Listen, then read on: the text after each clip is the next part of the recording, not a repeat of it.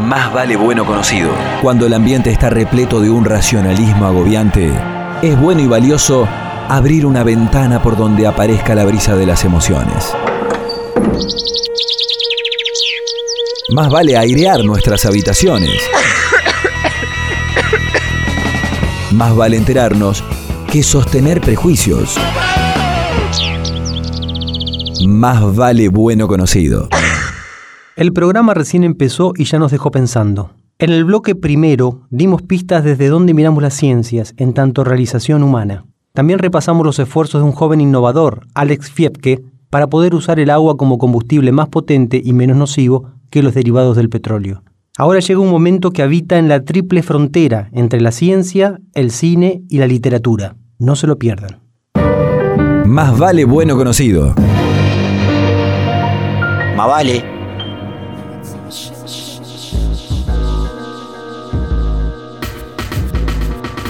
El lector es una película absolutamente recomendable, de esas que luego de verla nos empujan al diálogo reflexivo. Dirigida en 2008 por Stephen Daldry, el filme produjo una actuación sobresaliente de Kay Winslet, que le valió un Oscar. El guion está basado en la novela The Reader de Bernard Schlink, un juez alemán, además de escritor, que encontró una manera creativa de llamar la atención sobre una serie de lugares comunes dentro del derecho. Sin embargo, las cuestiones desarrolladas pueden movilizar inquietudes en muchos otros campos disciplinares. A la película El lector uno puede asomarse desde diversas ventanas. En un punto es una historia de amor impar, poco convencional, entre una mujer adulta y un muchachón que está descubriendo sus potencialidades físicas. El hilván que une las escenas íntimas, resueltas en una plasticidad y belleza destacables, es el hecho de que, como prólogo al sexo, el joven debe cubrir una cuota de lectura en voz alta, lo que va conformando una hebra espesa de placer, estímulo y goce. Ella es seca, áspera, hasta amarga, cortante, salvo cuando él lee y ella queda flotando. Visiblemente distintos, lo que los conecta es ese juego dulcemente dependiente entre quien puede decir y quien quiere escuchar. Ambientada en Alemania inmediatamente después de la Segunda Guerra Mundial, la obra es también una pintura de lo que ocurre con la memoria de las atrocidades cometidas, a medida que las generaciones suceden. En ese sentido, las conexiones con la dictadura argentina son inmediatas, sobre todo en el sentido de que las monstruosidades son experiencias que permanecen frescas o se olvidan a partir de una serie de mecanismos difíciles de controlar. La historia se sustenta en la evolución de dos personajes a quienes los termina separando la participación de uno de ellos en el holocausto nazi. Contada de una manera magistral, la supuesta verdad no es que fuga, sino que se complejiza. Los hechos en la realidad parecen ser difíciles de reducir a los esquemas conceptuales generalmente aceptados. Así, las nociones instaladas, las perspectivas legitimadas, la producción de saberes y juicios correctos, las normas que ordenan los espacios humanos, incluso los de las ciencias, terminan distorsionando lo real hasta ajustarlo a lo que se supone que se espera de él. Ahí aparece otro aspecto inquietante, porque más allá de que en el lector se ponen en cuestión los protocolos legitimados al interior del mundo del derecho, no cabe ninguna duda de que todo campo disciplinar tiene su credo, sus rituales, sus cofradías y sobre todo sus sistemas punitorios para sancionar lo que quede afuera de esa lupa de intereses y para delimitar los modos de aprender de lo verdadero. En ese sentido, es muy interesante preguntarse qué deja fuera esa parcialidad indiscutiblemente aceptada, que ordena las maneras del pensar, del observar, del registrar, del descubrir y del explicar en cada disciplina. La película El lector está dividida en dos partes, bien distintas, integradas, de tal modo que al final uno no se explica cómo se soldaron hasta ser una sola. En la primera mitad, la historia de amor le da alas al libido y hace equilibrio entre la libertad de dos personas a entenderse y entretenerse y el hecho de que uno de ellos sea menor de edad.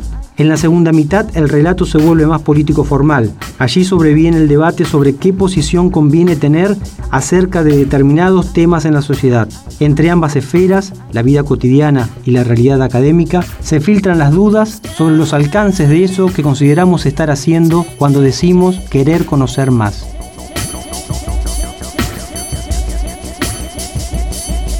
En fin, El lector es una película que nos puede ayudar a discutir nuestras prácticas y, por qué no, una ocasión para ir del cine a la literatura, porque el libro original está traducido al castellano y publicado por Anagrama. O de la literatura al cine, si es que la lectura del texto hubiera sido la primera ocasión de vérselas con esta historia ciertamente apasionante.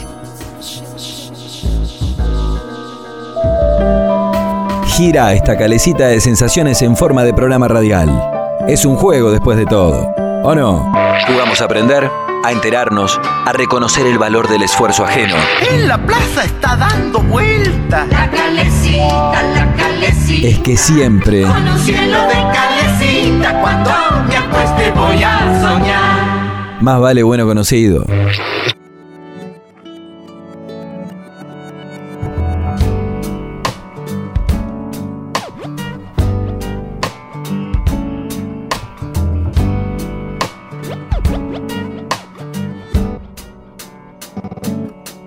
Viva la ciencia, que viva la poesía, que viva siento mi lengua cuando tu lengua está sobre la lengua mía. El agua está en el barro, el barro en el ladrillo, el ladrillo está en la pared y en la pared tu fotografía. Es cierto que no hay arte sin emoción y que no hay precisión sin artesanía, como tampoco hay guitarra sin tecnología, tecnología del nylon para las primas, tecnología del metal para el clavijero, la prensa, la gubia y el barniz, las herramientas del carpintero. Cantautor y su computadora, el pastor y su afeitadora, el despertador que ya está anunciando la aurora y en el telescopio se demora la última estrella. La máquina la hace el hombre y es lo que el hombre hace con ella.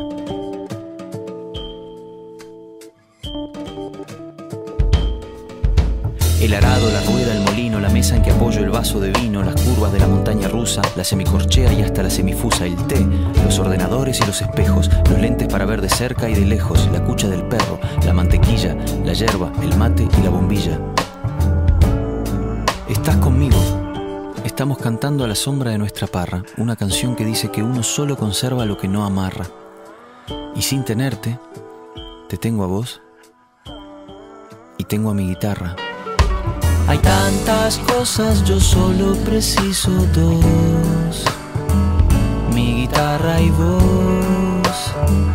Mi guitarra y vos. Hay tantas cosas, yo solo preciso dos. Mi guitarra y vos. Mi guitarra y vos. Hay cines, hay trenes, hay cacerolas, hay fórmulas hasta para describir la espiral de una caracola, hay más. Hay tráfico, créditos, cláusulas, salas VIP, hay cápsulas hipnóticas y tomografías computarizadas, hay condiciones para la constitución de una sociedad limitada, hay biberones, hay obuses, hay tabúes, hay besos, hay hambre, hay sobrepeso, hay curas de sueño y tisanas, hay drogas de diseño y perros adictos a las drogas en las aduanas.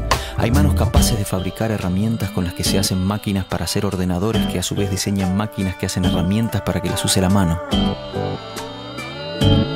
Hay escritas infinitas palabras.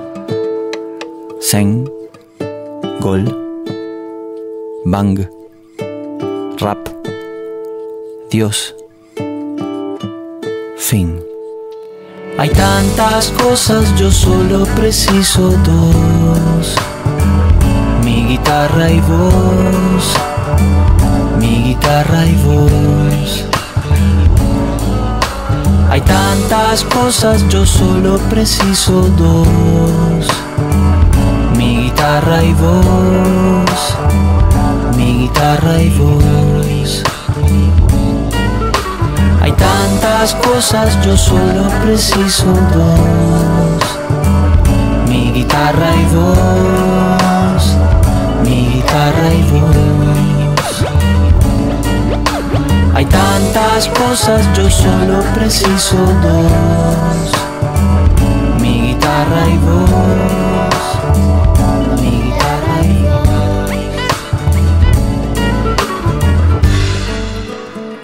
Así, con la excusa de cantarnos que con poco se conforma, Jorge Drexler nos condujo por este viaje intenso de palabras y experiencias resonantes. Guitarra y voz tituló esta canción, y la dejó aquí sobre la mesa de Más vale bueno conocido. La ciencia sin guardapolvo ni trajecito, ¿eh? Sencillo y de alpargatitas. Más vale bueno conocido. Un programa de entre casa, papacho.